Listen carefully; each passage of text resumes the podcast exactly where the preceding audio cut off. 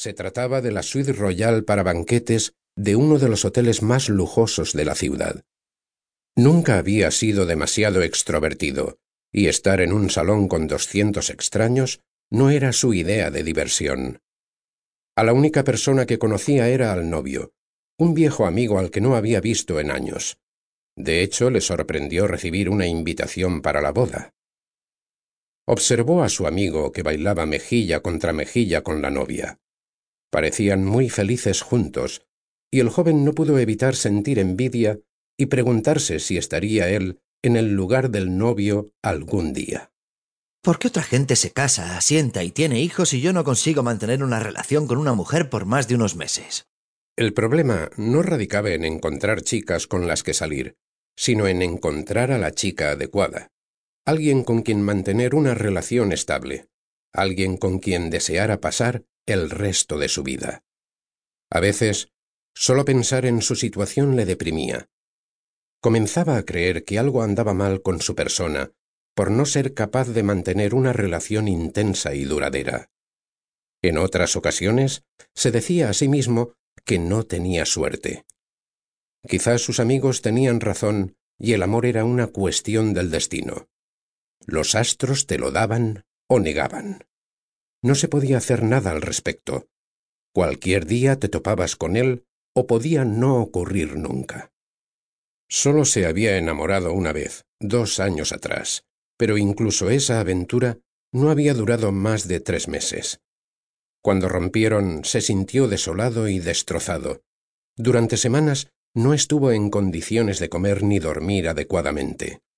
Después de ese desengaño y pesadumbre, se prometió que nunca más iba a dejar que alguien le hiriera de esa manera. Mientras tanto, observaba a las parejas del salón unas abrazadas y riendo, otras bailando y cantando. Se intentó convencer de que era mucho mejor seguir solo y soltero. Después de todo, ¿cuántas relaciones realmente duraban? ¿Cuántas parejas siguen juntas después de unos años?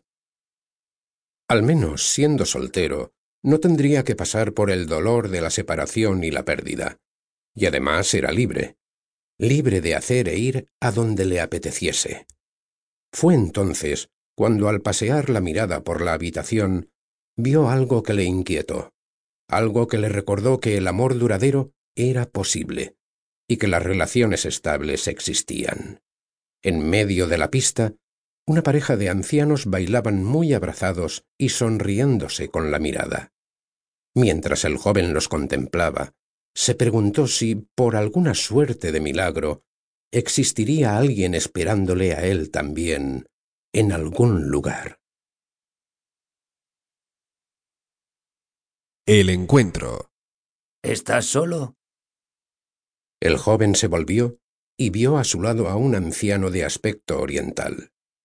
Se trataba de un hombre diminuto, casi calvo, excepto por las patillas, donde se apreciaba un poco de cabello ya totalmente blanco. Sus sonrientes ojos marrones parecían iluminar todo su rostro con una sonrisa. Como el resto de los invitados masculinos, llevaba un traje negro con camisa blanca y pajarita. Sí, replicó el joven, devolviéndole la sonrisa. Yo también. ¿Te importa si me siento contigo? No, en absoluto. Una boda maravillosa, ¿verdad? Sí, supongo, si te van ese tipo de cosas.